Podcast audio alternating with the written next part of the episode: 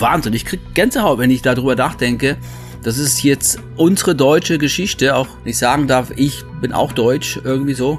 Bin zwar in Spanien geboren, in irischem Pass, aber meine Mutters Vorfahren kamen aus Deutschland und ich lebe in Deutschland und ich fühle mich deutsch und äh, ich mag dieses Land und deswegen das grüne Band abzurocken mit Zeitzeugen ist fantastisch. Es war das beste Idee, die ich machen konnte. Grenzgänger und leidenschaftliche Weltenwanderer nehmen uns mit auf ihre Streifzüge und bieten Einblicke in ferne Orte und faszinierende Kulturen. Mit offenen Augen ins Abenteuer. Das ist der Weltwach-Podcast mit Erik Lorenz.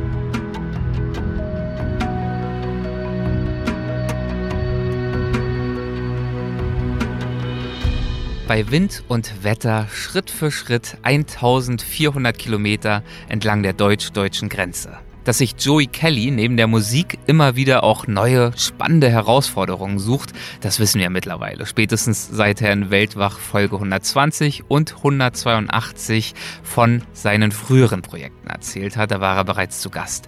Und dieses Mal erzählt er davon, was er zuletzt so getrieben hat. Er ist nämlich entlang dem grünen Band gewandert. Das ist ein Kolonnenweg, ein Symbol der deutschen Teilung.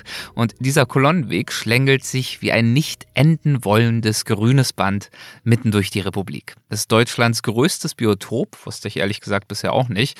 Ähm, es ist ein unberührtes Monument über weite Strecken mit über 150 Naturschutzgebieten.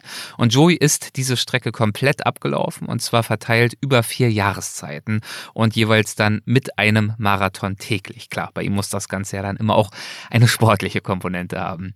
Ja, und während wir über all das reden, schweifen wir, das schon mal vorab, hier und da auch mal thematisch ein bisschen nach links und und rechts. Es gibt auch ein, zwei kleine Überschneidungen mit seinem letzten Auftritt bei uns, aber das allermeiste sind ganz neue Erzählungen von all den Erlebnissen und Begegnungen unterwegs. Also Begegnungen mit ehemaligen Grenzsoldaten, mit Künstlern, Politikern, Freunden, Zeitzeugen und auch mit Geflüchteten, die das schier Unmögliche geschafft haben damals. Von alledem berichtet Joey also in dieser Episode. Bevor es damit losgeht, kommt jetzt die Werbung. Und die widmet sich unserem Sponsor Avocado Store, dem ich danken möchte, dass er mit dazu beiträgt, diese Episode zu ermöglichen. Avocado Store ist, ihr wisst es bereits, eure erste Adresse für die Suche nach nachhaltigen Marken und Produkten. Zum Beispiel aus den Kategorien Fair Fashion, Schuhe, Yoga oder Outdoor. Was mir besonders gefällt, als Marktplatz kann Avocado Store neben bekannten Eco-Brands auch lokalen Labels und kleinen Shops und jungen Startups eine Bühne geben und damit dann auch dazu beitragen, dass es künftig noch mehr nachhaltige Alternativen gibt, die einen verantwortungsbewussten Konsum erleichtern. Denn jede überlegte Entscheidung macht einen Unterschied und tut der Umwelt und einem selbst gut. Stöbert jetzt auf avocadostore.de und entdeckt eure neue Wohlfühljeans zum Beispiel oder auch einen Rucksack aus recyceltem Meeresplastik für euren nächsten Trip. Mit dem Rabattcode Weltwach erhaltet ihr 10% auf eure nächste Bestellung. Und dieser Rabatt gilt bis Ende 2022 für alle Produkte. Das war die Werbung. Jetzt geht es los mit der Show und mit Joey Kelly. Bitteschön. Ja, schön. Also vielen Dank, dass du dir die Zeit nimmst, Joey. Freut mich. Ich danke. Dass wir es mal wieder schaffen. Dritte Runde. Genau. Erste Runde ähm, haben wir bei dir daheim gemacht. Zweite Runde in Philadelphia. Damals zu deiner großen Erheiterung äh, aus meinem Kleiderschrank heraus, aus Tongründen. Und jetzt bist du in L.A. In Und, L.A., äh, aber wieder im Kleiderschrank. Also das hat sich nicht geändert. Nur, dass er dieses Mal etwas größer ist. Und ähm, du lebst da mit, dein, mit deinem Mann, ne? Genau. Und warum jetzt früher Philadelphia, jetzt L.A.? In Philadelphia hat er sein Studium beendet, ähm, hat dort studiert. Das war's, genau. Und danach konnten wir eigentlich überall hin. Ähm, es hing einfach nur davon ab, wo er einen Job finden würde. Und wir haben uns für LA entschieden, weil wir gesagt haben, ähm, wir wollen mal was haben. Also er hat schon in St. Louis gelebt, im Mittleren Westen, ähm, jetzt an der Ostküste viele Jahre. Und wir hatten einfach Lust auf andauernd gutes Wetter, so äh, basic es auch klingt, und wollten jetzt mal für ein paar Jahre die äh, Westküste ausprobieren.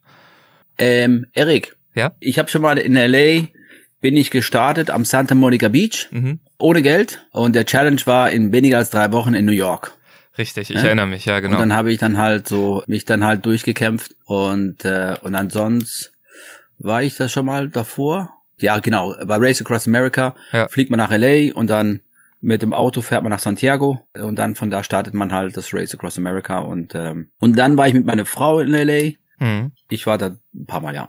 Gut, aber wir wollen ja heute gar nicht über LA schwerpunktmäßig sprechen, sondern über das grüne Band. Genau. Und wir haben uns auch schon bei deinem letzten Besuch äh, bei uns kurz zumindest über das grüne Band unterhalten. Du bist ja den Weg gelaufen, weil äh, pandemiebedingt damals ein äh, Nordpol-Marathon ausgefallen ist.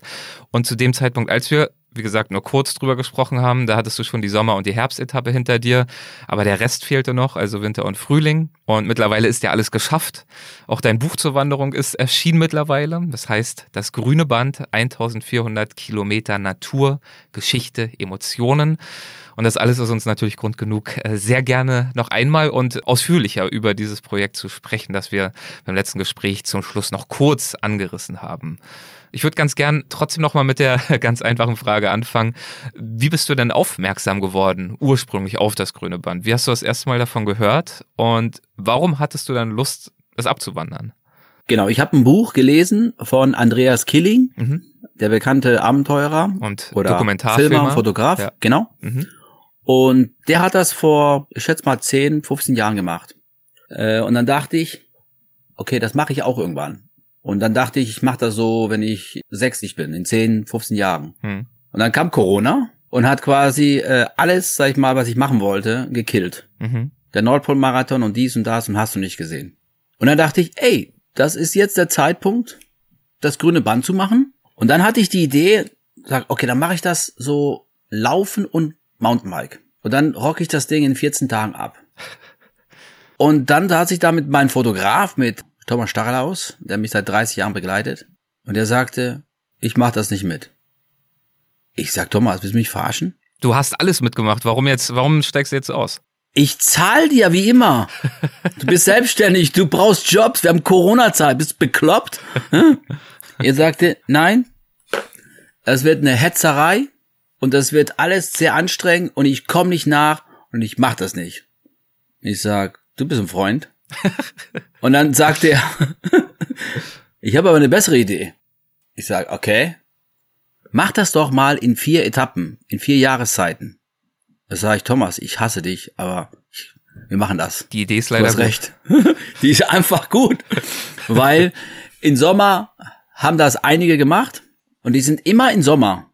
Nur bis jetzt, also nicht, dass ich wüsste, gibt es keiner, der das halt quasi so dokumentiert hat und in vier Jahreszeiten. Und dann hatten wir auch vier, sag ich mal, Jahreszeiten, die einfach so idyllisch waren. Hm. Einfach so, der Winter in Thüringen, letztes Jahr im Februar, wir hatten minus 21 Grad. Wir hatten zehn Tage, es war wie gemalt. Ja. Es war unfassbar. Auch einen halben Meter Schnee zum Teil. Also man kam da nicht gut durch, aber es war fantastisch. Und dann kam die Kombination, wo ich dachte, okay, vier Jahreszeiten zu Fuß jeden Tag, haben mindestens 42 Kilometer, also Marathondistanz und manchmal auch mehr. Ähm, es war dir auf jeden Fall wichtig, dass es, obwohl äh, Thomas dich so ein bisschen gebremst hat, es trotzdem noch diese sportliche Dimension hat. Genau, weil er hat ja Panik in den Augen gehabt, dass er hat mich mit dem Mountainbike vor ihm gesehen und dann war ich weg, ne? Und ja. er kommt mit seinem E-Bike auch nicht nach weil er hat sein ganzes Equipment da und kriegt kein Bild und sagt einfach, das sehe ich nicht. Ich habe da keine Story. Ich, du, du, du bist nur im Hetze, nur am, am, am Keulen und ich bleib zu Hause. Ne? Hm. Und der hatte recht. Und deswegen muss ich sagen, die Idee mit vier Jahreszeiten. Und dann dachte ich, okay, wenn wir jetzt äh, jedes Mal nur 300 Kilometer roundabout haben, dann kann ich quasi das äh, mit 42 Kilometer manchmal war es auch über 60 Kilometer. Also dann haben wir eine gute Woche, ist man unterwegs und man erlebt äh, die Natur noch näher und intensiver und, und das Tierlandschaft und diese 150 Naturschutzgebieten, die quasi auf diesem Fleck mhm. sind. Und, und aufgrund der Jahrzehnten Sperre ist quasi die Natur hat sich da einfach toll entfaltet. Was hast du persönlich dir denn im Vorherein von dieser Wanderung erhofft? Ging es dir vor allem um diese Naturerfahrung oder ging es dir vor allem um die Geschichtsstunde, die dich da ja auch erwartet hat? Ähm, was hast du dir erhofft? Das Ganze. Also, die Strecke ist magisch, ist einfach mhm. richtig schön und sehr abwechslungsreich. Das heißt, du fängst an der Ostsee, es ist flach, bis äh, so auf der Höhe von Magdeburg und dann kommt der Brocken. Dann geht's halt quasi in Harz dann kommt irgendwann Thüringen, ganz richtig tiefer Wald. Äh, und dann gehst du halt unten auf der rechten Seite zu Bayern, Thüringen auf der linken Seite. Irgendwann kommt die letzten 50 Kilometer auf der linken Seite Sachsen. Und dann hast du irgendwann dieses Schild vor dir, Czech Republic. Und dann bist du an diese Dreiländereck. Mhm. Und dann noch an top, sag ich mal, fast jeden Tag so Zeitzeugen, die mich paar Stunden begleitet haben, die wir im Voraus mit drei Journalisten organisiert haben. Also die stand nicht zufällig da. Mhm. Wir sind halt quasi alle akquiriert und interessante, sagen wir, Geschichten von Menschen, die Sachen erlebt haben vor über 30 Jahren. Ja, Menschen, die geflohen sind, Menschen, die, also schöne Geschichten, aber sehr viele, sag ich mal, Geschichten, wo du denkst, das ist Wahnsinn, verrückt. Ja. Wie kann sowas sein? Äh, warum hat man ja Menschen erschießen wollen, die quasi äh, ins Westen wollten? Ja, warum diese Grenze überhaupt notwendig war. Ja, über einige dieser äh, Zeitzeugen würde ich natürlich gerne noch gleich äh, mit dir sprechen. Du hast ja durchaus auch ähm, schon in früheren Jahren, auch schon als Kind, selbst auch Erfahrungen beiderseits der Grenze gesammelt. Ne? Also ihr seid ja in der äh, DDR auch aufgetreten und du schreibst im Buch auch, äh, ich zitiere mal einen Satz, die Kelly Family besaß in der DDR einen legendären Ruf. Heile Welt, und noch dazu unpolitisch.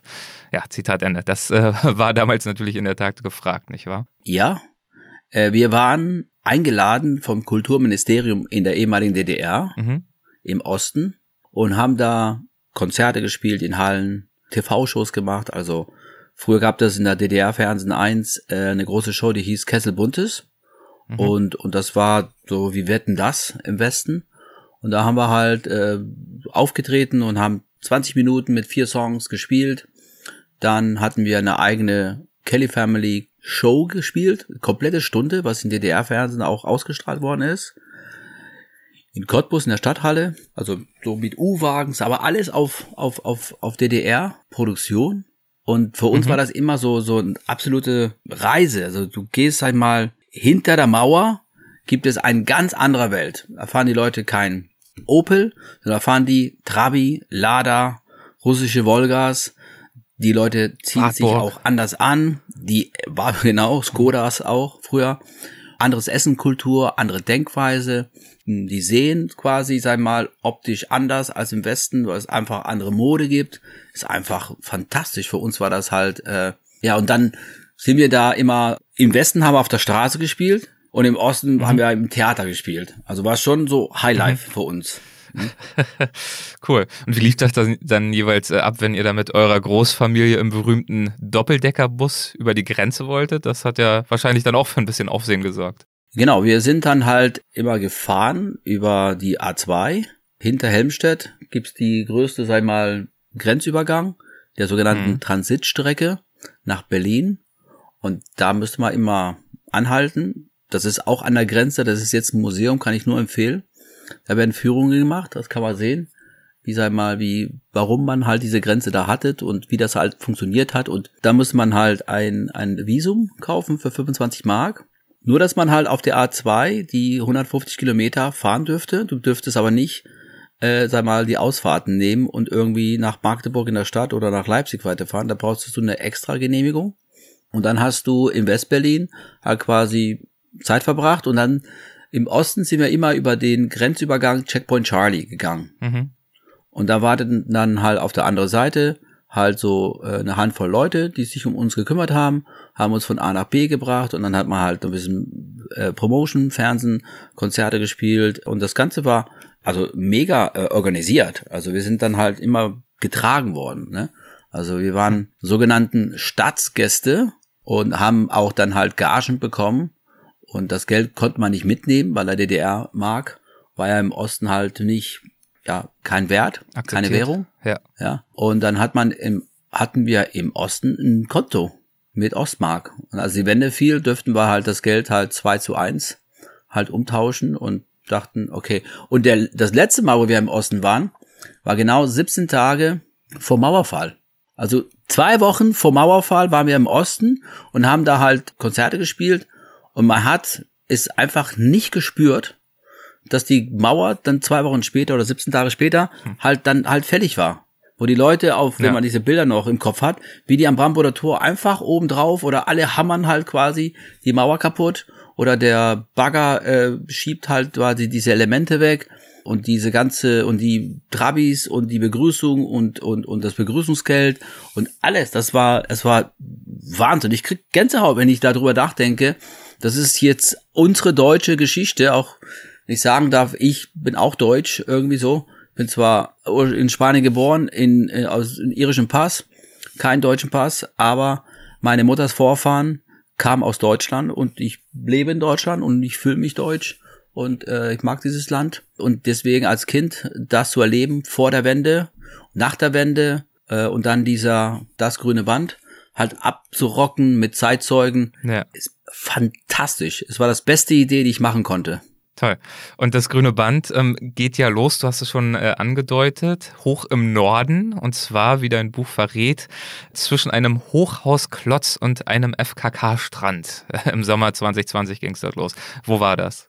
Genau, das ist äh, so direkt so ein Kilometergefühl von Travemünde. Und da ist ein Strand und das ist ein FKK-Strand.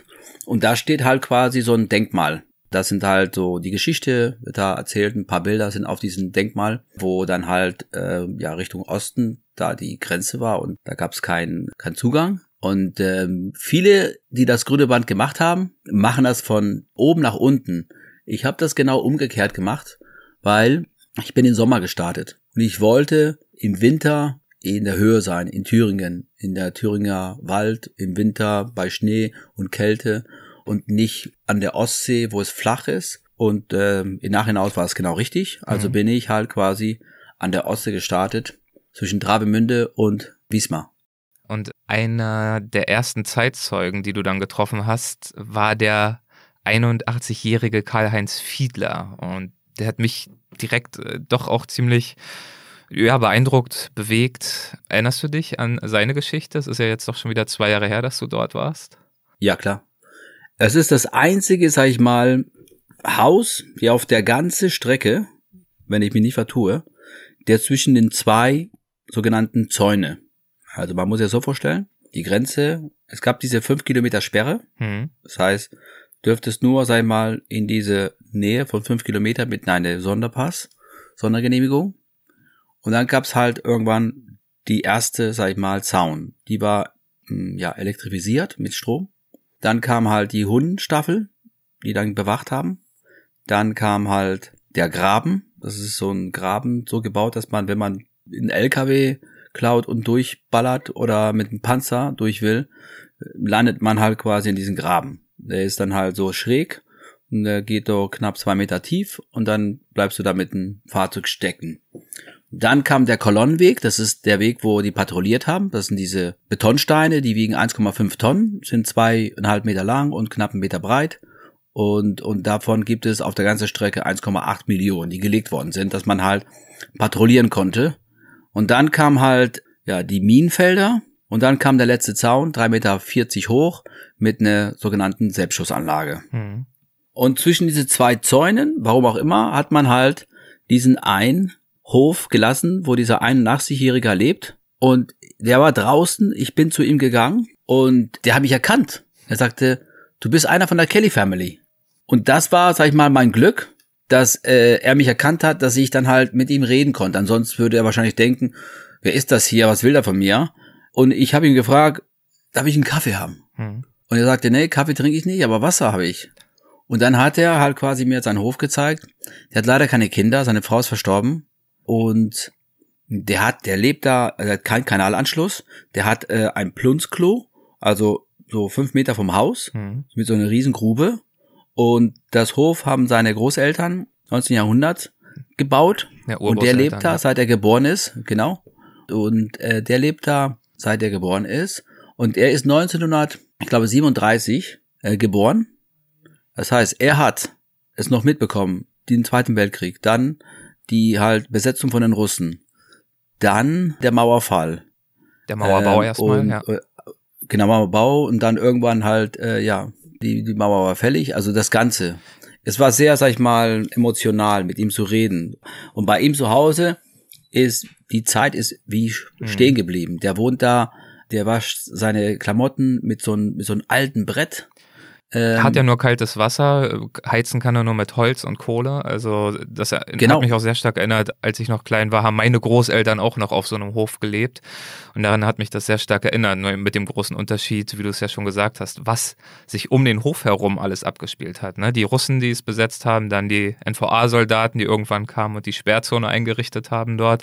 Dann ähm, wurden ja irgendwann dann auch noch von den Grenztruppen in Sichtweite zu seinem Hof diese Minenfelder angelegt. Das war ja auch nochmal eine komplett äh, skurrile Erfahrung, weil da nachts gelegentlich auch mal was detoniert ist ne? und er nicht wusste, ist das jetzt irgendein Reh gewesen oder war das ein Fluchtversuch? Und dann gab es ja irgendwann auch noch die LPG, die Landwirtschaftliche Produktionsgesellschaft, äh, die ja dazu geführt hat, dass sein Land dann auch noch in eine Genossenschaft überführt wurde und er dann schließlich auf seinem eigenen Ackerland als Angestellter mit Festgehalt arbeiten musste. Und also wahnsinniges Schicksal durch die Jahrzehnte hinweg. Und heute lebt er immer noch dort, immer noch so wie vor Jahrzehnten.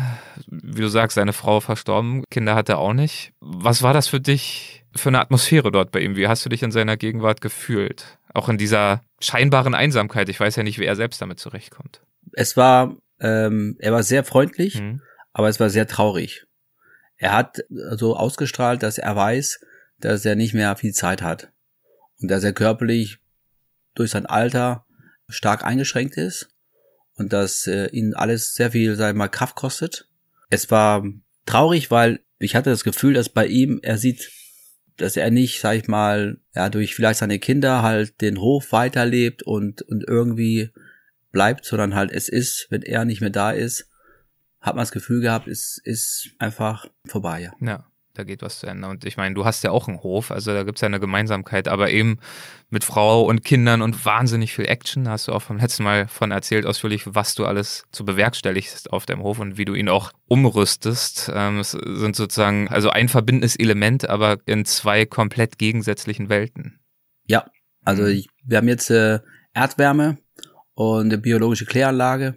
Diesem Frühling kommt äh, eine 50 Kubik Tank, wo wir halt das Wasser, was wir sammeln von den Rinnen, halt aufbereiten können und äh, dann kann man damit waschen und spülen und das kann man auch sogar trinken, weil es mit der Spezialfilteranlage ist. Wenn der Tank leer wäre, dann haben wir trotzdem ja für den Wasseranbieter halt Wasser, aber wir sparen Geld. Wir sind äh, damit auch umweltfreundlich. Wir sind halt ein den Weg biologisch einfach zu gehen, dass wir sagen nachhaltig Ja. einfach weg von Gas und Öl und von Verbrauch. Auch Photovoltaik kommt dieses Jahr rein. Damit äh, verbrauchen wir weniger Strom für die Heizung oder gar keinen oder produzieren sogar. Also das macht einfach Spaß. Es ist ein Hobby, dass man sagen kann, wir sind halt so ein bisschen so autar und ähm, gut, jetzt explodieren auch noch die ganzen Nebenkosten überall, alles äh, wird teurer und so und dann äh, ich habe auch genug Wald, dass wir auch zur Not auch mit Holz heizen können und und und. Es macht Spaß einfach. Es ist ein cooler Hobby. Ja. Ähm, du warst ja nicht immer allein unterwegs, äh, sondern du hattest zwischenzeitlich auch immer mal wieder Begleitung. Zum Beispiel von deinem Buddy Flake. Der hat ja auch eine ziemlich spannende Lebensgeschichte. Ähm, wer ist er? Flagge heißt mit richtigen Namen Christian Lorenz. Mhm. Er war zu DDR-Zeiten in eine Band, die hieß Feeling B. Das ist eine sehr bekannte Band im Osten gewesen. Die haben so Rock-Punk äh, gespielt. Und dann ähm, hat er äh, mit den anderen fünf Jungs, äh, haben die die äh, bekannte Band Rammstein gegründet. Und der hat mich den ganzen Tag begleitet. Mhm. Die komplette 42 Kilometer ohne Probleme. Der ist auch sehr aktiv mit Laufen, der ist super fit. Und der hat dann einfach so coole Sachen erzählt über die ehemaligen DDR-Zeit, die, die Musikbranche, wie das alles gelaufen ist. Es gab nur eine Plattenfirma, die war staatlich, die hieß Amiga. Mhm. Dann, äh, wie hat man halt quasi jetzt auf Tour gehen dürfen? Äh, und, und, und. Also der hat einfach erzählt, äh, wie er, die müssten so vor so ein Komitee. Also jetzt äh, ein Komitee hat entschieden, dass die auf Tour gehen dürfen und die Texte und die Songs. Und dann standen da fünf Leute vor einem und haben zugeguckt und haben diese Rocker dann halt quasi ihre Mucke gespielt. Das Ganze war einfach äh, großartig. Und ich bin ja sowieso der größte Rammstein-Fan. Also ist es für mich als Fan auch noch die größte Ehre, dass er mich begleitet. Also mehr geht nicht. Ja, du bist ja sonst viel mit Till unterwegs, auch von Rammstein, in diesem Fall der Sänger. Ähm, wirkt ja fast so, als würde bei dir bald gelten, äh, kein Projekt ohne Rammstein-Mitglied. Mit Till habe ich, äh, genau, Ja. wir haben zwei Bücher äh, rausgebracht, Yukon, Amazonas und jetzt mit Flagge äh, einen Tag begleitet, natürlich cool. Und er hat ja auch ein paar Seiten zum Buch beigesteuert. Und ich würde mal gern einen kleinen Absatz vorlesen. Okay.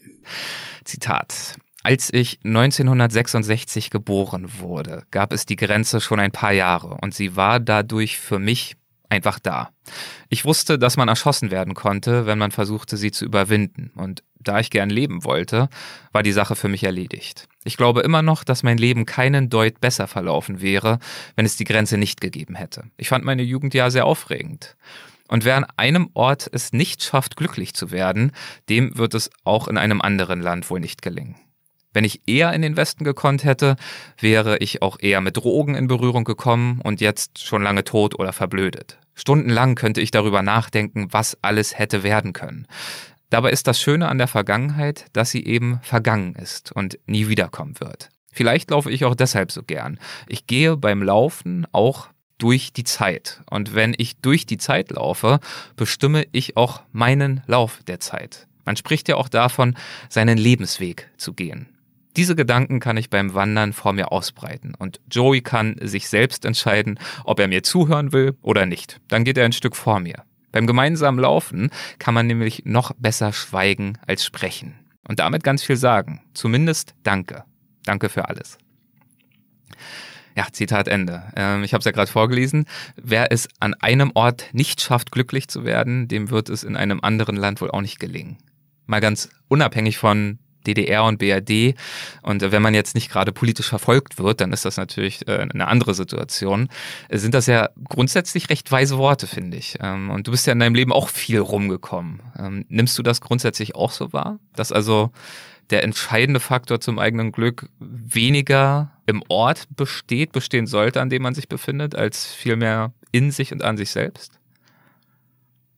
Ähm, ich weiß es nicht. Ähm, wenn ich jetzt momentan aktuell die Nachrichten höre, ne, was ja nur 1000 Kilometer von der deutschen Grenze passiert, die Ukraine, schon sehr beängstigend. Wir führen das Gespräch am, am 25. Ja. Februar 22. Die Invasion Russlands hat vor zwei Tagen begonnen.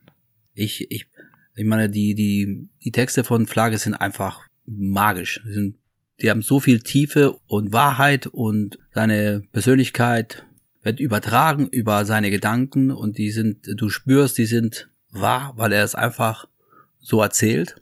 Ähm, ich habe nicht drüber nachgedacht, aber ich bin sehr geehrt, dass er als Megastar ein Beitrag dieses Buches ist und das ist für mich, ich sag's nochmal, als größter Fan hat's geschafft. Ja, toll. Ja, aber ich, ich finde, das ist wirklich ein spannender Punkt, weil ich verstehe vollkommen, was er meint. Dass natürlich der ausschlaggebende Faktor am Ende sicherlich du selbst bist. Jedenfalls, wenn du dich jetzt nicht gerade in einem Krieg befindest oder wie gesagt, habe ich ja gerade schon gesagt, in der DDR politisch verfolgt wirst oder dergleichen. Und gleichzeitig merkt man, glaube ich, bei dir ja auch, ich meine, haben wir ja letztes Mal ausführlich drüber gesprochen, du ziehst sicherlich auch einen großen Teil deines Glückes aus dem Hof, den du dir aufbaust. Das ist ja schon ein Ort, den du dir geschaffen hast. Ich ziehe momentan einen gewissen Teil zumindest meines Glückes daraus, dass ich in LA bin und im Januar und im Februar die Möglichkeit habe, surfen zu gehen oder wandern zu gehen und viel draußen unterwegs zu sein. Also es beeinflusst sich natürlich beides gegenseitig und trotzdem finde ich, hat er diese Facette, dass es am Ende doch auf sich selbst ankommt, ähm, finde ich, hat er das in schöne Worte gekleidet. Ja, ja, Erik, also es ist äh, fantastisch. Der hat ja selber, ähm, ich glaube, drei oder fünf Bücher schon geschrieben. Mhm. Ein Buch davon heißt äh, 400 Seiten. Der heißt Der Tastenficker, weil er halt bei Rammstein der Keyboarder ist und Pianist. Ja.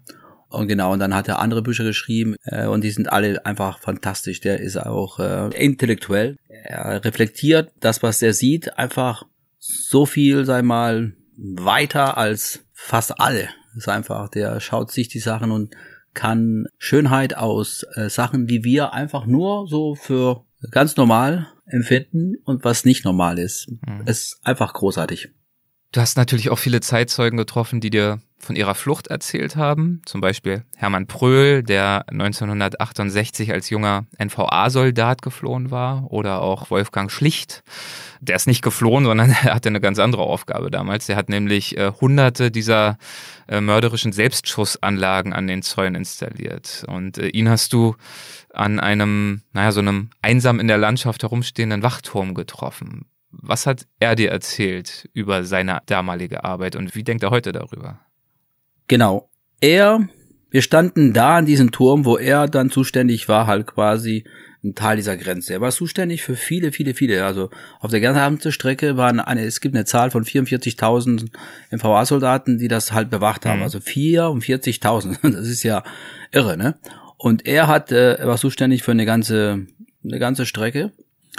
Und ähm, der stand da so hilflos. So als die Mauer noch stand, die Grenze, hatte er quasi mal, seine Position, seine seine hm, vielleicht sogar seine Macht. Seine Aufgabe, seine Identität, Macht. Genau. Ja. Der war jemand, der bestimmen konnte und und Sachen halt quasi eingeführt hat und war ein mächtiger Soldat. Stabsoberfähnrich und so gewissermaßen Chefelektriker der Wachtürme und der Zäune. Ne? So hast du es, glaube ich, im Buch ausgedrückt, ja. Genau. Ja. Dann habe ich ihn gefragt, was für ein Gefühl war das am 9. November 89, als die Mauer halt quasi fällig war? Dann sagte er zu mir, ich habe es bis heute nicht verstanden, warum ich 25 Jahre meines Lebens mich hier gekümmert habe dass hier keiner vorbeikommt. Als keiner mal nach Osten oder Westen halt flieht, warum quasi er 25 Jahre seines Lebens halt für etwas, was, sag ich mal, wo er dran geglaubt hat, was irgendwann halt mal von heute auf morgen einfach verpufft. Einfach, wo die Leute einfach, ohne dass er die verbieten kann, ins Westen oder ins Westen nach Osten. Und da merkt man auch, dass er halt damit bis heute nicht klarkommt. Mhm dass er etwas gemacht hat, was die Menschen nicht mögen. Äh, seine Aufgabe war eine böse Aufgabe, ja? etwas aufzustellen halt quasi, wo Menschen, ich habe ihn gefragt, und ist auf deiner Strecke hier sind, nein, natürlich nicht, da ist keiner äh, verletzt worden. Hm, das stimmt wahrscheinlich nicht. Ne? Also auf der Strecke gibt es halt eine Zahl von tausend offizielle erschossene auf der gesamten Menschen, Strecke. die geflohen. Ja. ja. Mhm. Äh, unoffiziell weiß es natürlich auch keiner. Ne? Ja. Also es ist, äh, man hat ihn in ihn in den Augen gesehen, dass er für etwas gestanden hat, was äh, was nicht gut war. Was nicht gut war und was er, und, wie du ja sagst, auch ja. bis heute nicht so ganz überwunden hat. Ne? Also er hat ja auch beschrieben. Also, dass er zum einen damals nicht verstanden hat, was das alles sollte. Plötzlich war alles offen von einem Tag auf den anderen. Er hat die totale Leere empfunden. Genau. Und man kann es sich nicht so einfach machen zu sagen, er hat eine böse Arbeit verrichtet, irgendwann war sie zu Ende, er hatte zwei, drei Jahre Zeit zu reflektieren und jetzt weiß er, das war alles falsch und schlecht und hat ein neues Leben begonnen. Ja, aber die Grenze war ein Verbrechen. Ja. Das ist Fakt. Genau. Das war ein Verbrechen und das darf nicht vergessen ja. werden. Und das ist deutsche Geschichte. Und er war Teil dieser System. Und äh, ja, es ist nicht meine Aufgabe zu sagen, du hast hier das Verbrechen halt gestützt, aber er war ein Teil dieses verbrecherische Grenze. Ja. Sehr beeindruckend auf eine andere Weise und natürlich auch sehr berühmt ist die Geschichte jener Leute, die 1979 mit einem selbstgebauten Heißluftballon in den Westen geflogen sind. Das wurde ja vor ein paar Jahren auch verfilmt. Und auch diese Familie, beziehungsweise zumindest ein Mitglied aus dieser Familie, äh, hast du getroffen. Das war Günter Wetzel. Was hat er dir gesagt und gezeigt? Genau, für mich war das großartig, ihn treffen zu dürfen, weil ich glaube, die ganze Welt kennt diese Geschichte. Das war eine Weltsensation, als das damals passiert ist, 79. Da weiß ich selbst als Kind, da war ich, bin 72 geboren, da war ich ähm, sechs, sieben Jahre alt. Mhm. Wir waren zufällig zu der Zeit auch in Westberlin. Wir haben an einem Campingplatz gelebt mit unserem Bus, mit der Kelly Family, direkt an der Mauer. Hm. Und am nächsten Morgen kam über Radio und Fernsehen und überall, dass eine Familie, zwei Familien in der Nacht mit einem selbstgebauten Luftballon die die genäht haben im Keller, sind halt von Thüringen nach Bayern. In Naila sind die halt quasi an der Stelle halt irgendwie geflohen und gelandet.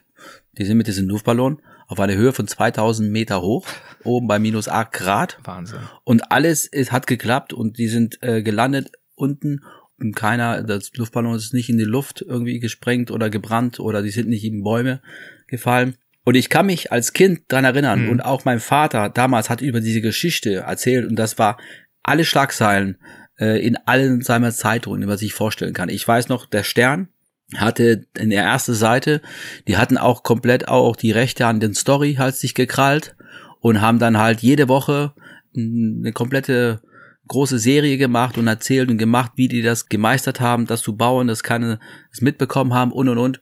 Eine Weltsensation. Da gab es ein oder zwei Filme, die gefilmt worden sind, die auch dann halt weltweit ausgestrahlt worden sind.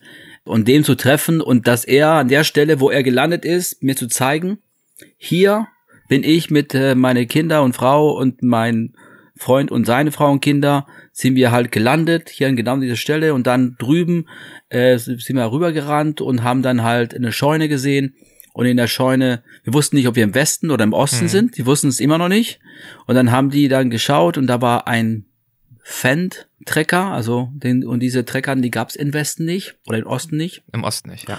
Und dann irgendwann haben die halt äh, äh, da ein Polizeifahrzeug gesehen und haben gefragt, ob die im Westen wären und die Polizei sagte, ja, wo denn sonst? Ja, und dann ist alles gut gelaufen. Und ihn da zu treffen, großartig. Also es ist absolut Wahnsinn. Die Zeitzeugen, die wir getroffen haben, sind natürlich alle im Voraus von, von, von mir und drei Journalisten halt akquiriert. Und wir haben halt diese Leute angeschrieben und so und so und so und so. Und die sind extra dahin gekommen. Also er wohnt äh, quasi einige hundert Kilometer davon, ist gekommen. Die sind alle ehrenamtlich gekommen. Keiner hat dafür Geld bekommen. Die haben es erzählt und, und gerne erzählt. Und es gab natürlich auch ein paar Zeitzeugen, die wir haben wollten, die, ähm, die nicht gekommen sind. Mhm. Die sagten, nein, ich will, ich will nicht drüber reden.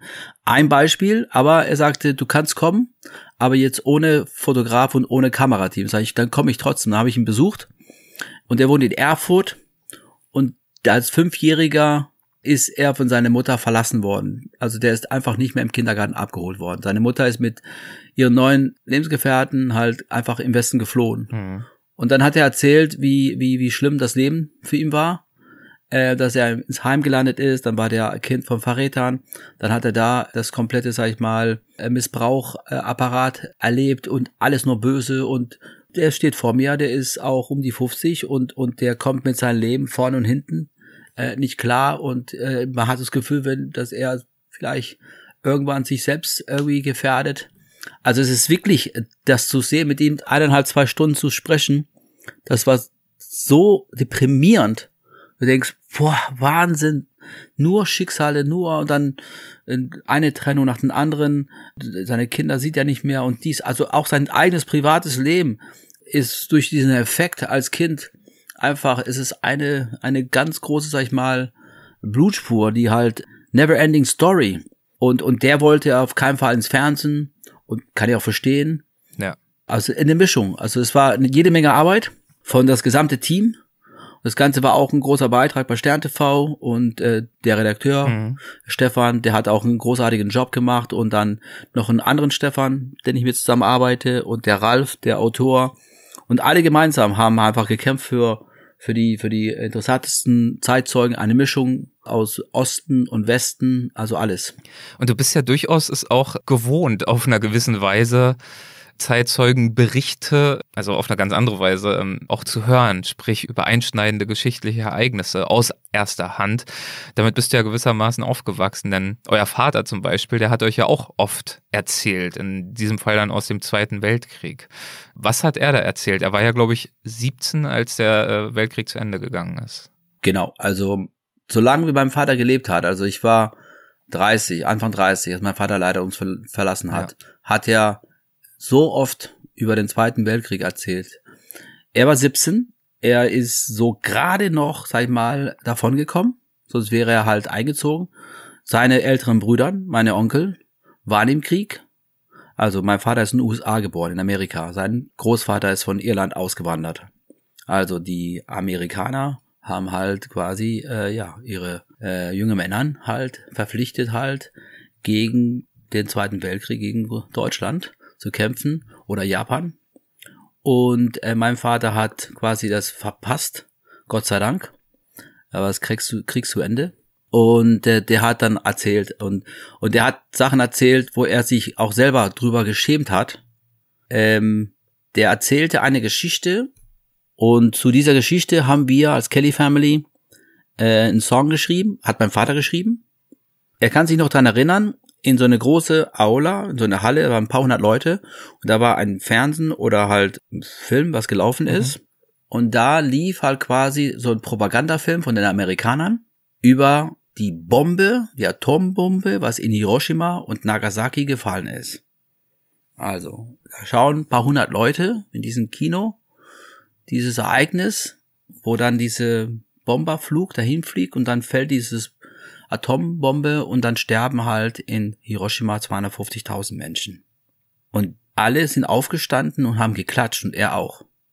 Mhm. Er war 15 damals oder 16. Und als 1900 84 oder 85 gab's halt in der Times Magazine eine Cover über Hiroshima, 40 Jahre ist es schon her, und innen drinnen die Berichte und die Folgen, was, sei mal, diese Katastrophe nicht nur an dem Moment, aber danach verursacht hat. Und drei Wochen später auch äh, in Nagasaki nochmal 75.000 Menschen, dieses Verbrechen, Zivilisten, war das dann halt so runtergerechnet. An dem Tag wären acht Kinder geboren und, und, und. Und hat dann einen Song geschrieben, Hiroshima, I'm sorry for what we did to you that day. Also, Hiroshima, I'm sorry for what we did to you that day. Nagasaki, I'm sorry too. Also hat einen quasi einen Song geschrieben und sich dafür entschuldigt. Natürlich hat mein Vater diese Bombe da nicht hingebracht, aber er hat quasi als US-Amerikaner einfach sich dafür entschuldigt und geschämt, wie, sag ich mal, die Menschen in USA da gestanden haben und haben die Japaner diese Bomben gebracht. Ne? Hm. Und jetzt können viele argumentieren und sagen, ja, aber das hat dann dazu verursacht, dass die dann sich dann ergeben haben und, und damit war dann auch das Krieg zu Ende und es wären vielleicht noch mehr gestorben. Ähm, ich will über sowas gar nicht reden. Es ist einfach, sowas zu machen, ist schon einfach äh, ein Verbrechen. Und das ist ganz schlimm. Stimmt es, dass die Angst vor einem weiteren Krieg auch ein Grund dafür war, dass euer Vater immer schon ein großes Segelschiff gern besitzen wollte? Ja, das ist so. Mein Vater hat geglaubt, dass vielleicht eines Tages so die nächste große dritte Weltkrieg stattfinden könnte. deswegen, wir haben auf einem Hausboot gelebt mhm. und dann gibt es halt ein anderen Schiff, das ist ein Segelschiff. Das ihr euch dann mit der Family dann ja gekauft habt zusammen. Genau. Ich habe das Schiff für meinen Vater äh, gesucht, habe dann eins gefunden in England, habe den über sechs Jahre ausgebaut. Das ist ein Dreimaß Segelschiff, mhm. Ein Traditionsschiff aus Stahl. Und den habe ich genau über sechs Jahre restauriert, bis er fertig war. Er steht jetzt in Rostock und das wird von einem Verein genutzt, die segeln damit, touren. Und dieser Schiff war dafür, dass wenn es soweit kommt, dass es wieder, sag ich mal, ein Krieg gibt, dass wir halt auf den Segelschiff so alle hin und segeln halt quasi uns von der Krieg und Epidemie und, und, und alles kollabiert und das ganze Ding, das, so hat mein Vater gedacht. Mhm. Hatte wir, dann segeln wir mit dem nach Grönland oder nach Spitzbergen, da wo fast keine Menschen gibt und auch nichts zu holen ist und, und wir retten uns damit.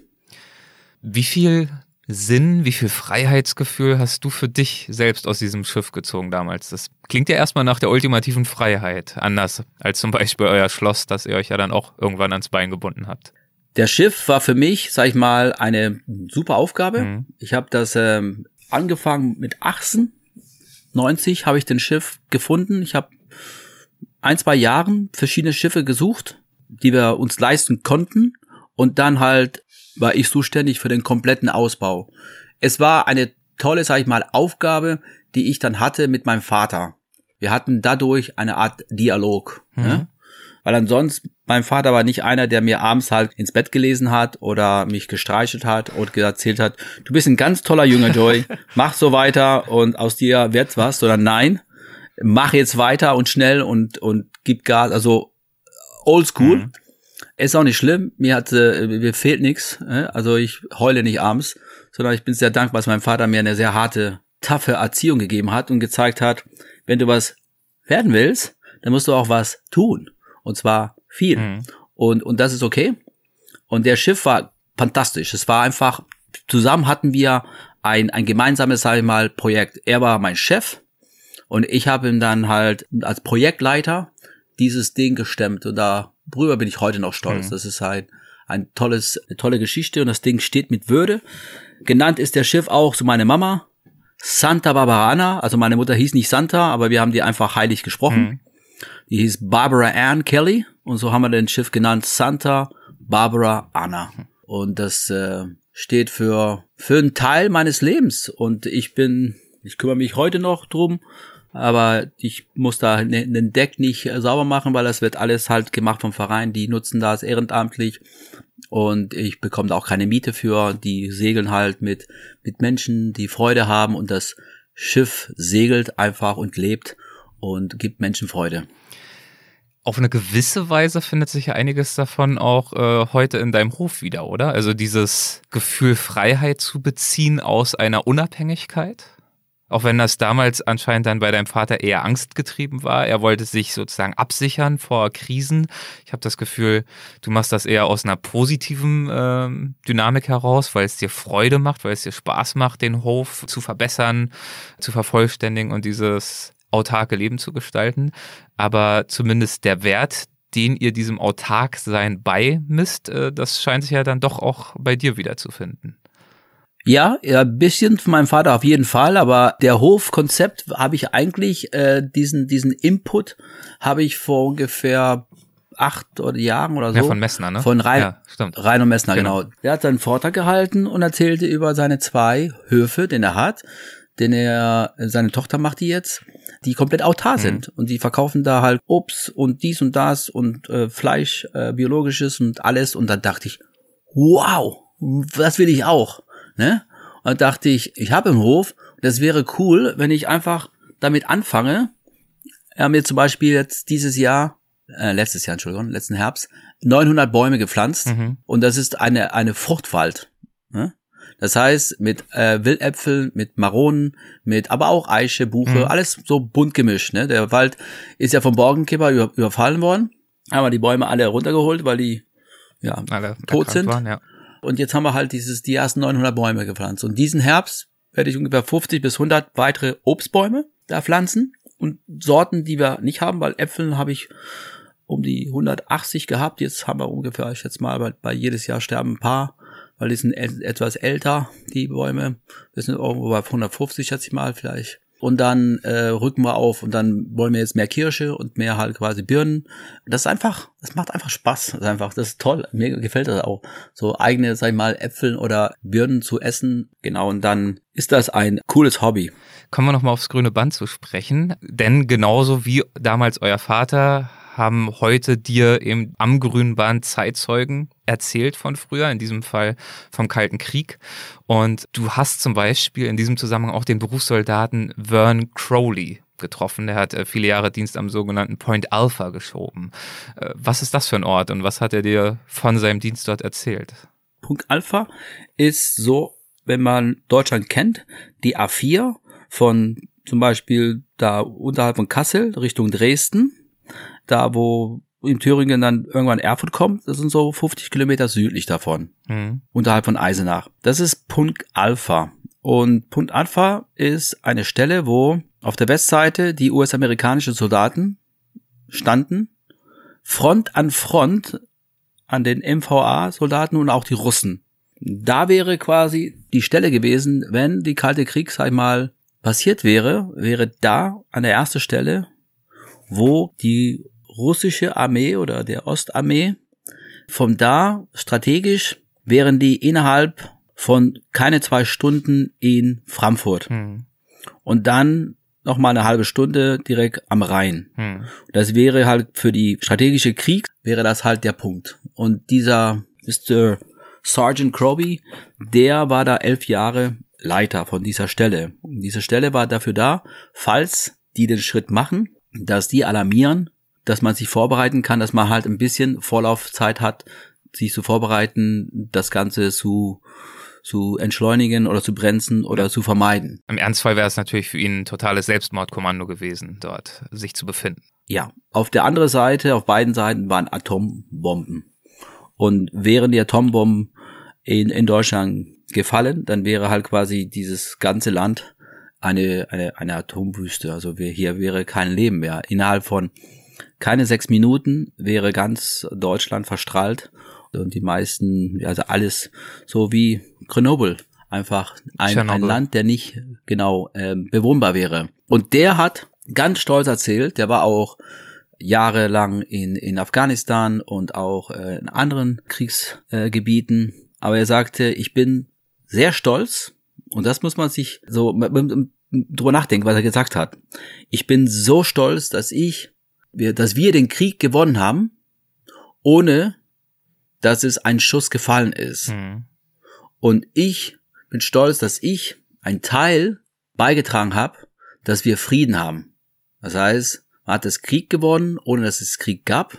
Und er äh, ist stolz, dass er halt seinen Beitrag getan hat, dass wir in Demokratie und in Freiheit leben. Hm. Und der andere Zöllner, der und der NVA-Soldat, der halt auf der anderen Seite 25 Jahren nicht weit weg auch die andere Grenze, die andere Seite von der Grenze bewacht hat, sagt ja, ich habe es bis heute noch nicht verstanden, warum ich 25 Jahre meines Lebens für etwas gekämpft habe, was von heute auf morgen nicht mehr, sag ich mal, notwendig war. Der Unterschied, der eine kommt damit nicht klar und der andere ist stolz, dass er halt gewonnen hat für die Freiheit, für die Demokratie, für ja, dass wir das Krieg gewonnen haben, ohne es Krieg gab. Ja, und solche Begegnungen haben sich ja wirklich aneinandergereiht. Wir wollen natürlich nicht alle ansprechen, dafür gibt's ja das Buch. Ähm, wie lief denn so ein typischer Tag für dich unterwegs ab? Also wie lange warst du da jeweils unterwegs und in welchem Gemütszustand bist du auch gewandert? Also warst du durchaus auch bedrückt aufgrund dieser bewegten Geschichte, dieser Grenze, die ja allgegenwärtig war? Oder warst du vor allem entspannt und ausgelassen aufgrund dieser ja oftmals wunderbaren Natur? Wie war für dich das Unterwegssein? Also nach jedem Zeuge, Zeuge war das schon, man hat stundenlang drüber nachgedacht, was, äh, was die erzählt haben. Boah, Wahnsinn! Ja. Was haben wir für ein Glück, dass wir so sowas nicht erlebt haben, dass wir, sag mal, nicht enteignet worden sind oder fliehen wollten oder Verwandtschaft verloren haben oder getrennt oder alles. Ich bin immer früh aufgestanden, also morgens so, whatever, um fünf oder sechs. Und äh, mein Sohn Luke, hat mich mit einem alten VW-Bus mit so einem Klappdach oben, so ein klassischer T2 Westfalia, da drin aber gepennt. Mhm. Und der ist immer vorgefahren und dann hat er sein Training gemacht und sein Abi, äh, weil in der Zeit gab es halt ja alles online und und dann hat er mir von den 1400 Kilometer mindestens 1000 ähm, begleitet mit dem Bulli. Mhm. Und dann haben wir drin gepennt und ich war den ganzen Tag schon unterwegs und die Zeitzeugen, die meisten haben mich nicht begleitet, weil die schon älter sind und nicht äh, besonders sportlich, also nicht jetzt sportlich aktiv groß sind. Und wenn die mich mit mir zehn Kilometer in eine Richtung wandern, dann müssen die auch zehn wieder zurück. Und mitten im Wald kann man jemanden nicht einfach so abholen. Und deswegen, der Flagge hat mich begleitet, die 42 Kilometer, anderen auch. Aber die meisten waren einfach da, wo damals die Geschichte passiert ja. ist. Also wir haben uns an dem Ort, wo du dann gespürt hast, einfach, dass hier für dieser Mensch was passiert ist, was sein Leben verändert hat. Mhm. Und ähm, also ich bin von morgens bis abends gegangen und habe da immer zwischendurch Pausen gemacht, habe mir Sachen angeschaut, habe auch Bilder gemacht, ähm, bin aber auch zum Teil auch stramm mhm. marschiert. Die Strecke hat auch ungefähr acht oder neuntausend Höhenmeter. Also es sind schon Stellen, ja. wo du denkst, boah, ist das giftig. Also es gab ein paar, ein paar äh, steile äh, Tappen von, von 24 Prozent äh, Steigerung und und und. Ich habe einen kleinen Rucksack gehabt.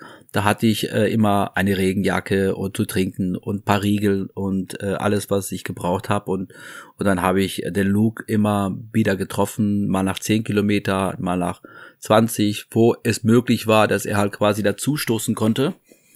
Ja, es ist jetzt immer noch, sag ich mal, sehr präsent. Und das sind Zeitzeugen, die ja im Alter gekommen sind und die irgendwann auch nicht mehr da sind.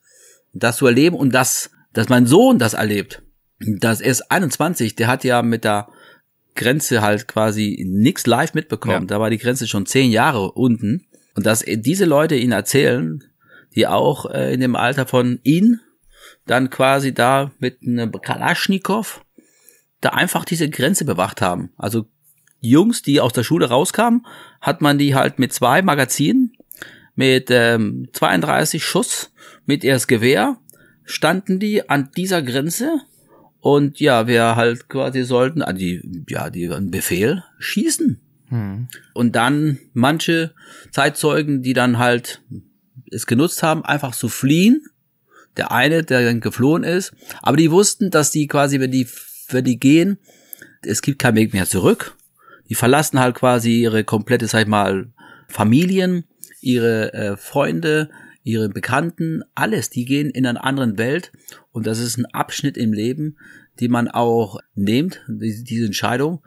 Der eine erzählte auch, ja, in der Zeit, wo die Mauer noch da war und ich bin geflohen, ist meine Großeltern waren nicht mehr da. Und der und der und der Freund von mir und der ist auch gestorben und so und so und so und dann fiel die Mauer und waren die Menschen nicht mehr da, denn ihm sehr viel bedeutet haben. Ja, Wahnsinn, wie viele persönliche Dramen mit dieser Geschichte, mit dieser Mauer dann natürlich auch in Verbindung stehen über die Jahrzehnte, völlig klar. Wie ging es dir, als du schließlich am Ziel angekommen bist? Welche Gedanken sind dir da durch den Kopf gegangen? Es war ein Frühling und der Frühling war wie äh, wie bemalt, also wie ausgesucht. Mhm. Wir hatten die Hälfte der Zeit war tolles Wetter und so 15, 17 Grad und die letzten drei Tagen hat es nur geregnet und auch Wind. Also richtiger, sagen wir, fieser Frühlingstagen. Und dann ist man halt am Ziel angekommen. Und das war ein Nachmittag und es war 18, 19 Uhr oder so. Es war hell. Es war im Mai. Und vor mir steht das Schild Czech Republic. Mhm. Und auf der rechten Seite ist Bayern und auf der linken Seite ist Sachsen. Und das ist ein kleiner Bach. Und du stehst da und sagst, okay, das war's. In zwölf Monaten, in vier Jahreszeiten, die 1400 Kilometer, diese 150 Naturschutzgebieten, diese Menschen, die ich getroffen habe, die Zeitzeugen und, und, und. Und der Redakteur fragte mich, und was nimmst du, Joy, von der Ganze? Ich sagte, pff, ja, es ist mir noch bewusster geworden, wie wichtig Freiheit ist. Würdest du sagen, dass viele von uns sich zu sehr an ein Leben in Frieden und äh, Freiheit gewöhnt haben, dass wir es als zu selbstverständlich erachten? Ich glaube schon. Ich glaube schon, dass wir alle bewusst sind, dass Freiheit ein etwas ist, was, sag ich mal, auf viele, viele, viele Länder auf dieser Welt nicht einfach so normal ist. Glaubst du, dass du etwas über die innerdeutsche Grenze, die innerdeutsche Teilung durch diese Wanderung besser verstanden hast als vorher? Ja, auf jeden Fall, natürlich. Das hautnah zu erleben. Auf der ganzen Strecke gibt es natürlich auch eine ganze Handvoll Stellen, wo das halt erhalten ist. Als, als Museum, die unter Denkmal ist. Das heißt, das kann man sich anschauen, anfassen, angucken, spüren, riechen. Man ist in, der, in so einem Bunker drin, wo die Menschen anderen bewacht haben. Und es ist wie so ein Kickback, wo du denkst, wow, und dann die Zeitzeugen, dann unterwegs gibt es natürlich auch oft so ein Kreuz oder ein Denkmal für an der Stelle ein Mensch, der gestorben ist, weil er ins Westen wollte. Mhm. Das heißt, es ist die ganze Zeit präsent. Du erlebst das hautnah. Eine weitere, sag mal, Grenzgeschichte, die ich gemacht habe, ist, aber das ist schon fünf, sechs Jahre her. Es gibt einen 100 Kilometer Lauf, nee, 100 Meilen, 160 Kilometer Lauf in Berlin. Das geht an der ehemalige Grenze. Einmal um außerhalb von Berlin, einmal drumrum. Mhm. Und das war auch cool. Aber das ist ein Wettkampf. Und dann gibt es nur ein paar Stellen, wo die Mauer noch steht. Der Lauf geht es auch darum, man sammelt Geld für die Stiftung, dass dieses, äh, diese Mauer, dieses Verbrechen halt nie vergessen werden soll. Dass die Aufklärung und, und, und in Schulen zu erzählen. War das für dich, äh, weil du gerade sagst, äh, das Ziel dort von dieser Stiftung, all diesem Verein ist es, die Geschichte zu bewahren, weiter zu erzählen, war das für dich auch eine der Motivationen hinter deinem Buch, sicherzustellen, dass die Erfahrungen, die diese Zeitzeugen gemacht haben, diese Geschichten, dass die bewahrt werden? Das war mir am Anfang nicht bewusst. Das ist einfach so geworden durch diese Geschichten. Und ich habe nicht damit gerechnet, dass ich so starke Zeitzeugen halt erleben darf, dass die durch die Bank fast alle bereit waren, anzureisen, dahin zu kommen, den Tag mit mir zu verbringen, mir ihre Geschichte zu erzählen. Das war schon, ich bin sehr dankbar mhm. an, an allen, dass die einen Teil ihres Lebens mir gegeben haben und ihre Erfahrungswerte und es gibt noch einen weiteren interessanten Zeitzeuge, der Friedrich Pohl heißt mhm. der Mann, der ist äh, Mittel 70 und der war 1990 bis 98 die rechte Hand von Kohl. Er war ein Spitzenpolitiker, der Kanzleramtsminister und der hat mich auch ein paar Stunden besucht und der ist extra weit weg angereist, also ein ganz großer Politiker, der damals die komplette Gestaltung gemacht hat, die Verträge, dass die deutsche Einheit perfekt übergeht. Und der hat aus erster Hand ne, ja. erzählt, wie das damals politisch gelaufen ist, wie der Verhandlung war mit der SED-Partei im Osten, mhm. dass sie dann halt irgendwann einfach alles übergeben haben an die Regierung, die damals von Helmut Kohl geleitet worden ist. Und der hat das halt dann äh, als rechte Hand von Kohl halt komplett auch erlebt und mitgemacht und erzählt ja, also davon gibt's einfach ganz, ganz viele Geschichten in deinem Buch. Ähm, du warst ja auch mit einem Herrn unterwegs, ich weiß jetzt gerade nicht, wer es war, der dir gezeigt hat, wo damals sein Hof stand und auf der Wiese nur noch die Trümmer, Überreste gefunden hat und sich einfach nur noch erinnern konnte, aber nichts, was physisch noch sichtbar ist heute, deutet noch großartig darauf hin, was damals dort eigentlich der Familie widerfahren ist, die ja, glaube ich, nur kurz vorher überhaupt informiert wurde, dass der Hof jetzt weichen werden müsste. Also die Geschichte ist so, sei mal, äh, ergreifend. Ich stehe auf diesem Ackerfeld und das ist jetzt in den 70er Jahren, da ist die Mauer schon 15 Jahre zu. Mhm. Er ist 19 und zeigt mir halt so seinen Ordner ganz große Bilder über den Hof, der genau an der Stelle stand, als er noch ein junger Mann war. Und dann erzählte er, morgens kamen fünf LKWs mit 80 Soldaten und haben uns fünf Minuten Zeit gegeben, den Hof zu verlassen. Und dann haben sie vor unsere Augen den Hof komplett gesprengt. Und dann sind wir ungefähr 400 Meter weiter links rübergegangen, da ist ein Hang und da stehen die ganzen Trümmern. Mhm. Und dann packt er quasi so an ein paar Steine und zeigt mir halt hier, das ist ein Stück Granit vom Haupthaus vom Flur. Und dann, das sind die Backsteine von den Scheunen auf der linken Seite und und und. Und der heult und der ist äh, seine Mittel 70 und erzählt ne, über seinen Vater, der ein paar Jahre später mit Anfang 50 an Kummer gestorben ist, sein Großvater nie wieder gesprochen. Eine komplette Enteignung, bis heute gehört diese Familie nicht diesen Ackerfeld. Also es ist, das sind Geschichten, du denkst, was? Das ist crazy. Ja. Dazu ähm, äh, vielleicht äh, abschließend, wir kommen zum Ende des Gespräches, äh, lese ich nochmal einen kleinen Absatz vor aus deinem Buch. Ich zitiere dich nochmal ganz kurz. Sie wurden an der Flucht gehindert mit allen Mitteln. Und wenn es zum Äußersten kam, dann auch mit scharfer Munition. Opfer, deren einziges Vergehen die Sehnsucht nach Freiheit war. Was man bis heute nicht begreifen kann, ist die verfluchte Wahrheit, dass Deutsche auf ihre eigenen Landsleute geschossen haben. Söhne auf Söhne, Brüder auf Brüder und Väter auf Väter. Und keiner hat es je gewollt und keiner war am Ende schuld. Es ist eine brutale, aber auch ehrliche Erfahrung, die ich durch die Begegnung auf meinem Weg machen kann und auch muss. Und das ist, finde ich, auch nochmal eine, ja, ein guter Weckruf, ein guter Warnruf, äh, insbesondere, wir haben es ja vorhin gesagt, auch im Hinblick darauf, was momentan in der Welt so passiert. Äh, wie schon erwähnt, wir führen das Gespräch Ende Februar 2022. In der Ukraine tobt gerade der Krieg und dementsprechend ist das, was vielleicht für die jüngeren Menschen unter uns, zu denen ich mich ja nach wie vor auch noch zähle, die äh, nun vom Kalten Krieg nicht mehr viel mitbekommen haben, für uns klingt es manchmal so, ja, was du vorhin auch gesagt hast, du hast jetzt nochmal ganz neu begriffen, wie wichtig Freiheit ist. Das klingt oft so abstrakt und so klischeebeladen und so phrasenhaft. Ja, Freiheit, klar, Freiheit mögen wir alles. Es klingt so Propaganda der Amis, die reden ja auch immer von Freiheit und rechtfertigen damit dann irgendwie ihren nächsten Militäreinsatz oder was es auch sein mag, the fight for freedom and democracy. Aber am Ende des Tages sind es eben keine Selbstverständlichkeiten. Und das, wovon wir jetzt seit Jahrzehnten profitieren, nämlich Frieden in Europa, ist möglicherweise hier und auch ein fragileres Konstrukt, als wir uns manchmal bewusst sind. Und deswegen ist diese Dankbarkeit, finde ich, die du dafür vorhin ähm, geäußert hast, auch sehr wichtig und angemessen.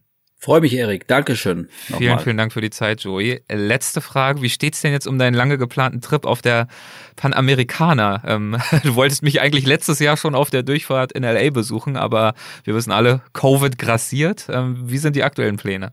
Genau, steht an. Passiert's jetzt? Ähm, Ist es soweit? Passiert jetzt. Genau, diesen Sommer. Also wenn wir dürfen. Letzten Sommer war es nicht möglich, weil die Anreise nach USA für Touristen äh, war nicht gegeben. Also und jetzt momentan ist es möglich, dass wir starten diesen Sommer. Alles läuft auf Hochtouren und ähm, ich freue mich. Und das wird der absolute Wahnsinn. Einmal von ganz oben bis ganz nach unten. Genau, die Panamerikaner. Ich starte ohne Geld und dann geht's äh, 30.000 Kilometer, 15 Länder. Ich wünsche dir eine gute Reise. Es wird bestimmt äh, absolut gigantisch werden, dieser Trip. Erik, ich freue mich, wenn ich in LA bin. Ich komme vorbei, überfallen. Du musst mir 10.000 Euro schenken. Damit das äh, Reisekonzept auch aufgeht, völlig klar. Genau so ist es. Ich verlasse mich auf dich. Ja, ja, ich, ich mache mich bereit. Ich äh, bereite schön. mal ein paar Betten vor und äh, horte ein bisschen Geld und äh, dann soll es euch hier an nichts mangeln. Wunderbar, freue mich. Sehr gut. Alles klar, Joey. Vielen Dank. Und Erik, vielen Dank nochmal an allen Zuhörern. Und Erik, machst einen großartigen Job. Grüß Amerika. Mach ich. Und danke, bis bald. Ne? Mach es gut, danke, bis bald. Ciao. Tschüss, tschüss. Das war Joey Kelly bei Weltwach zum Dritten. Wie einstiegs schon erwähnt, er war auch schon in Episode 120 mit dabei und in Folge 182. Also wenn ihr die noch nicht gehört habt und euch das hier gefallen hat, dann lauscht ihn unbedingt. Vielen Dank fürs Hören, vielen Dank für eure Zeit und Treue, den Supporters Club Mitgliedern unter euch auch für eure finanzielle Unterstützung. Ich weiß all das zu schätzen. Macht es gut, bis zum nächsten Mal, euer Erik.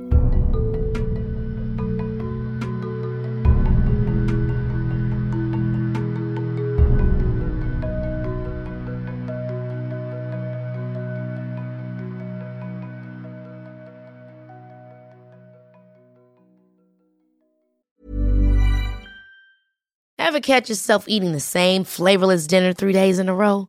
Dreaming of something better? Well, HelloFresh is your guilt-free dream come true, baby. It's me, Kiki Palmer. Let's wake up those taste buds with hot, juicy pecan-crusted chicken or garlic butter shrimp scampi. Mm. Hello Fresh. Stop dreaming of all the delicious possibilities and dig in at HelloFresh.com. Let's get this dinner party started. Hey, it's Paige DeSorbo from Giggly Squad. High quality fashion without the price tag. Say hello to Quince. I'm snagging high-end essentials like cozy cashmere sweaters, sleek leather jackets, fine jewelry, and so much more. With Quince being 50 to 80% less than similar brands. And they partner with factories that prioritize safe, ethical, and responsible manufacturing. I love that. Luxury quality within reach. Go to quince.com slash style to get free shipping and 365 day returns on your next order. Quince.com slash style.